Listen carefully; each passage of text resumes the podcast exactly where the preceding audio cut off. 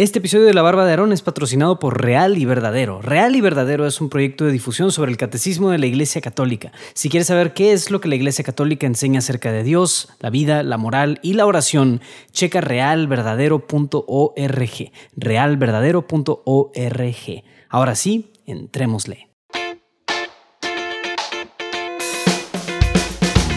Bienvenido a La Barba de Aarón. Mi nombre es Luis Diego Carranza. Y en este podcast estamos buscando redescubrir la hombría y la masculinidad a través de lo que la Biblia tiene que decirnos acerca de ambos temas. Así que prepárate un trago o caliéntate un café y siente cómo el aceite baja por tu barba. Esto es la barba de Aarón. ¿Qué tal? Bienvenido a un episodio más de La Barba de Aarón. Y aquí estamos continuando nuestro programa de ocho semanas para no ser un patán, por no decir un imbécil. Y bueno, estamos entrando a la semana número 3. La semana pasada vimos a Ehud, uno de los jueces buenos. Y el día de hoy vamos a ver a otro de los jueces que pudiéramos decir que tiene un carácter respetable, si no es que bastante bueno en mi opinión. Y es el juez Barak. Ahora, en el transcurso del cambio entre Barak y Ehud, el personaje pasado, pasan aproximadamente 50 años. Entonces, la verdad, o sea, pues no estamos, o sea, estamos ahí para ubicarnos bien en la, línea de tiempo. Estamos por ahí del año 1200 antes de Cristo. Entonces, entre Barak y Ehud son 50 años. Es decir, ha pasado poquito tiempo. Que de hecho es curioso porque el pasaje que vamos a leer empieza hablándonos justamente de lo que sucede inmediatamente después de la muerte de Ehud. Así que vamos a escuchar Jueces 4 del 1 al veintitantos. Ya saben, me gusta hacer de repente una que otra lectura larga, así va a ser el día de hoy. Entonces escuchemos el libro de Jueces. Jueces 4. Israel oprimido por los cananeos. Cuando murió Ehud, los israelitas volvieron a hacer lo que desagradaba a Yahvé, que los dejó a merced de Yabín, rey de Canaán, que reinaba en Hazor. El jefe de su ejército era Císara, que habitaba en Jaroset Hagorín. Entonces los israelitas clamaron a Yahvé, porque Yahvín tenía 900 carros de hierro y había oprimido duramente a los israelitas durante 20 años. Por aquel entonces Débora, una profetisa, mujer de Lapidot, era juez de Israel. Solo instalarse solía instalarse bajo la palmera de Débora, entre Ramá y Betel, en la montaña de Efraín, y los israelitas acudían donde ella en busca de justicia. Débora mandó llamar a Barak, hijo de Abinoán, de Cadés de Neftalí, y le dijo, ¿No te ha dado Yahvé, Dios de Israel, la orden de que reclutes y tomes contigo en el monte Tabor a diez mil hombres de las tribus de Neftalí y de Zabulón? Que yo atraeré hacia ti al torrente Quizón, a Sisará, el jefe del ejército de Yabín, con sus carros y sus tropas, y lo entregaré en tus manos? Barak le respondió, Iré contigo a donde quiera que tú, que tú vengas conmigo. Pero si tú no me acompañas, no iré porque no sé en qué día me dará la victoria el ángel de Yahvé. Iré contigo, dijo ella, solo que entonces no será tuya la gloria de la campaña que vas a emprender, porque Yahvé entregará a Císara en manos de una mujer. Débora se puso en marcha con Barak hacia Cadés, y Barak convocó en, Cadés a los de Zabulón y Neftalí. Subieron tras él diez mil hombres, y Débora subió con él. Le comunicaron a Císara que Barak, hijo de Abinoán, había subido al monte Tabor, Reunió entonces Císara a todos sus carros y todas las tropas que tenía, y las llevó de Jaroset Hagoín al torrente de Quizón. Débora dijo a Barak, prepárate, porque este es el día en el que Yahvé ha dispuesto poner a Císara en tus manos. Ya sabes que Yahvé marcha delante de ti. Barak dejó, bajó del monte Tabor, seguido de diez mil hombres. Yahvé sembró el pánico en Císara, y en todos sus carros y en todo su ejército ante Barak. Císara bajó de su carro y huyó de pie. Barak persiguió a los carros y al ejército hasta Jaroset Hagoín. Todo el ejército de Císara cayó al filo de espada. No quedó ni uno. Muerte de Císara. Pero Císara había huido de a pie hacia la tienda de Yael, mujer de Heber el Kenita, porque reinaba la paz entre Yabín, rey de Hazor, y el clan de Heber el Kenita. Yael salió al encuentro de Císara, y le dijo, entra Señor, entra en mi casa, no temas. Císara entonces entró a la tienda y ella lo tapó con un cobertor. Él le dijo, por favor, dame, él le dijo, por favor, dame de beber un poco de agua porque tengo sed. Ella abrió el odre de leche y le dio de beber y lo volvió a tapar. Él le dijo, quédate en la entrada de la tienda, y si alguno viene y te pregunta a ver si hay alguien aquí, respóndele que no. Pero ya él, mujer de Heber, cogió una clavija de la tienda, tomó el martillo con su mano y se acercó a él, callando, y le hincó la clavija en la sien hasta clavarla en la tierra. Él estaba profundamente dormido, agotado del cansancio y murió. Cuando llegó Barak persiguiendo a Císara, ya él salió a su encuentro y le dijo, ven, que te voy a mostrar al hombre que buscas. Al entrar donde ella vio que Císara yacía muerto con la clavija en la sien. Así humilló Dios aquel día a Yabín, rey de Canaán, ante los israelitas.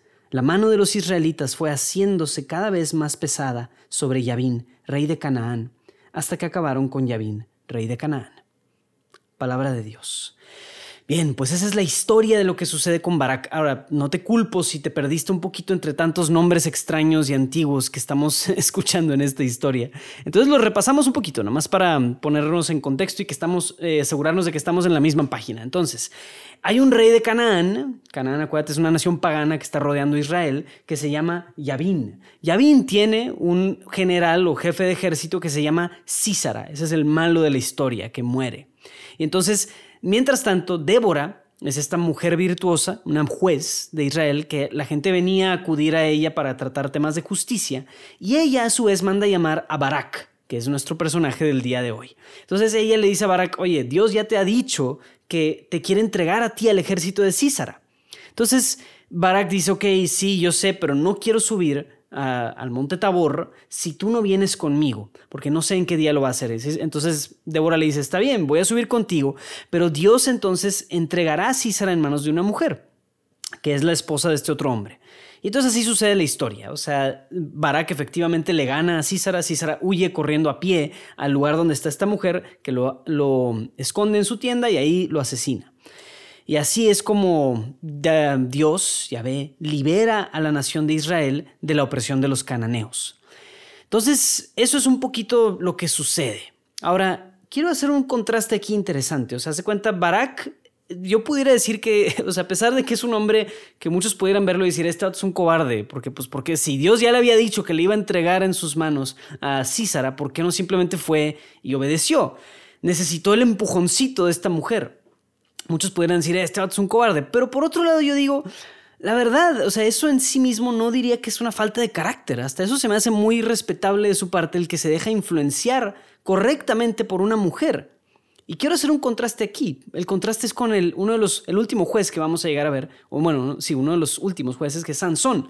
Sansón era un hombre, pues, eh, ¿cómo decirlo? O sea, era un hombre patán. Precisamente uno de los hombres que no queremos ser, que no queremos tomar como modelo es Sansón. Y específicamente porque Sansón se dejaba llevar por la seducción y la lujuria. Era uno de sus grandes vicios, el tema de las mujeres. Y entonces Sansón se dejaba arropar por la seducción de mujeres y ellas lo llevaban al pecado y a olvidarse de su Dios. Entonces esa es una de las faltas, la falta más grande de Sansón. Pero ¿qué sucede con Barak? No es, no es lo mismo, es algo muy diferente, es de hecho radicalmente diferente el contraste entre Sansón y Barak. Sansón dejándose llevar por la seducción, por los placeres sensuales y por la sexualidad, y Barak, por otro lado, está siendo empujado por una mujer virtuosa, una mujer juez, una mujer que claramente obraba como un instrumento de Dios para su vida. Entonces, a diferencia de Sansón, que se dejaba llevar por la apariencia física, en cierto sentido Barak es un contraste de alguien que se deja llevar por la virtud que vio en Débora. Y esto no tiene para nada un tinte sexual. Nada nos dice aquí que Barak y Débora tuvieron una especie de encuentro. De hecho, Débora estaba casada. Débora estaba casada. O sea, Dios ya le había dado a un esposo y simplemente Dios la usaba como un instrumento de justicia. Y eso es bien bonito. Esto es una especie de amistad o de relación santa. Una, oración, una relación donde no está, no está como teñida con el, el, todo ese toque sexualizado que el mundo le da a las relaciones entre hombre y mujer. De hecho, si ustedes siguen leyendo, en el capítulo 5 de los jueces hay todo un cántico que hacen como alabanza Débora y Barak, y lo hacen juntos, un cántico de alabanza hacia Dios. Entonces es algo muy bonito. Eso es algo que yo creo que tiene mucho valor en un mundo tan sexualizado y donde la relación entre hombre y mujer está tan trastornada. Y por darte también unos ejemplos de cómo estos trastornos y estos errores pueden estar metidos en nuestra mente, el hombre soltero que está buscando una mujer y que a veces tiene estándares demasiado altos porque busca una mujer que parezca casi casi una supermodelo. Y quiere, hace cuando, no, yo quiero una mujer que tenga esto, esto, esto, esto, y no se fija para nada en qué virtudes tiene esta mujer. Y la verdad, eso es un error tremendo. Hay muchos hombres que se frenan en su búsqueda por una pareja porque están buscando una supermodelo. Y la verdad, aquí yo creo que Barack nos pone un ejemplo de alguien que se deja empujar por una mujer que para empezar ni siquiera es su esposa, pero que es una mujer virtuosa. Entonces Barack está, por así decirlo, en otro plano. Está en el plano de Dios. El hombre casado también cae a veces en estas tentaciones o en estos errores. El hombre casado que dice, ojalá mi esposa fuera de tal o cual forma. Ojalá mi esposa tuviera tales atributos, ¿no? Y hablando especialmente de atributos físicos. Pero olvidamos los atributos espirituales o incluso psicológicos, los atributos de carácter. Y la verdad, detrás de estos errores está el verdadero y profundo error del hombre machista es el hombre que desprecia a la mujer y es el hombre que en su inseguridad tiene una especie de, desprecio hacia el sexo femenino porque no sabe lo que significa ser hombre. Y eso es lo que Sansón incluso vive, vive cierto machismo. Y lo ves en su altanería y lo vamos a ver después en varios rasgos de carácter de Sansón. Pero en el caso de Barak, o sea, es, es el contraste perfecto. Es que Barak sabe encontrar a Dios mismo en la mujer haciendo un pequeño mensaje ahí. O sea, la verdad es que desde el punto de vista teológico incluso, en la mujer vemos cualidades de Dios que no poseemos como hombres. Entonces este episodio se pudo haber tratado de Débora, pero pues claramente vamos a hacerlo sobre la barba de Aarón, sobre un hombre. Y entonces el, lo curioso aquí es que descubrimos la masculinidad, como ya sabes, es el punto de este show, es descubrir y redescubrir rasgos de la masculinidad, pero hoy lo podemos ver y contrastar a través de la belleza de la feminidad, de la mujer. O sea que mientras más apreciamos lo verdaderamente femenino, más descubrimos a Dios. O sea, si te das cuenta, somos imagen y semejanza de Dios como hombres y mujeres. Y yo no soy mujer. Y yo no sé lo que significa lo que se siente ser mujer. Entonces yo voy a descubrir a, a Dios mismo en las cualidades de la mujer que yo no poseo. Es una idea medio extraña, pero es muy bonita una vez que la entendemos. Es decir, yo puedo apreciar la belleza de Dios en la mujer. Y conforme yo aprecio eso, descubro más mi propia masculinidad y el plan de Dios para mi masculinidad. Entonces, creo que esto es algo muy bonito que como hombres podemos redescubrir y es una manera muy bonita de luchar contra el machismo y también luchar contra tantas tantas distorsiones también en el feminismo y en otras cosas que las mujeres a veces se ven forzadas a buscar por falta de nuestra hombría y por faltas de nuestra masculinidad. Entonces, aguas. Muy bien. Entonces ya para ir cerrando, como siempre, ya sabes que me encanta dejarte un reto. Y te voy a dejar un reto bien interesante para esta semana. Te voy a pedir que busques el consejo de una mujer. Ahora, aquí está la clave. No le des a esto un toque afectivo o emocional o sexual a esto. Seas casado, soltero, como quieras. Busca a alguien que a lo mejor no necesariamente está atraído a ti. O sea, si estás casado, pues ojalá sea tu esposa.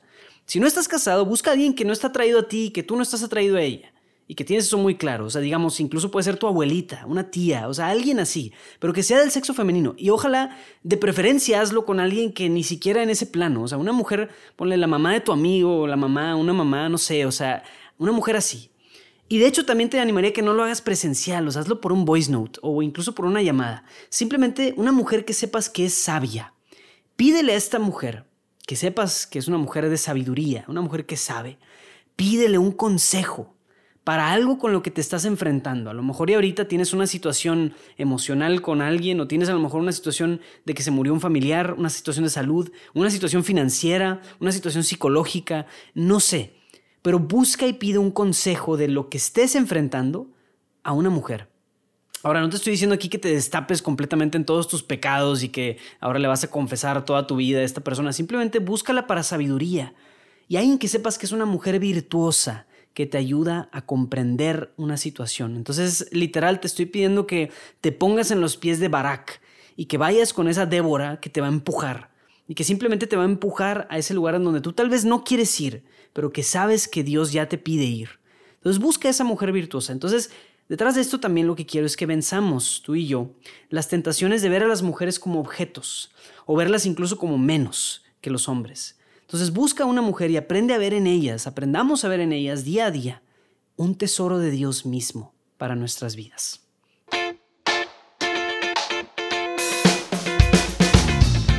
No te pierdas ningún episodio de La Barba de Aarón. Suscríbete a nuestro newsletter semanal en barba.jdn.app diagonal barba y recibirás un correo cada vez que se lance un nuevo episodio. Eso es barba.jdn.app diagonal barba. Puedes encontrarme en Instagram y seguirme como el podcast barbudo, pero por favor, por favor, por favor, te invito a que me escribas y me digas qué te está pareciendo todo esto, si te gustan o no te gustan los episodios, tienes alguna recomendación, etc. Puedes escribirme a luisdiego.juandiegonetwork.com o mandarme mensaje directo por Instagram. Si quieres echarme una mano extra, por favor apóyame dando un review de 5 estrellas en Apple y suscribiéndote en tu plataforma favorita de podcasts. Bueno, nos vemos la próxima semana. Dios te bendiga.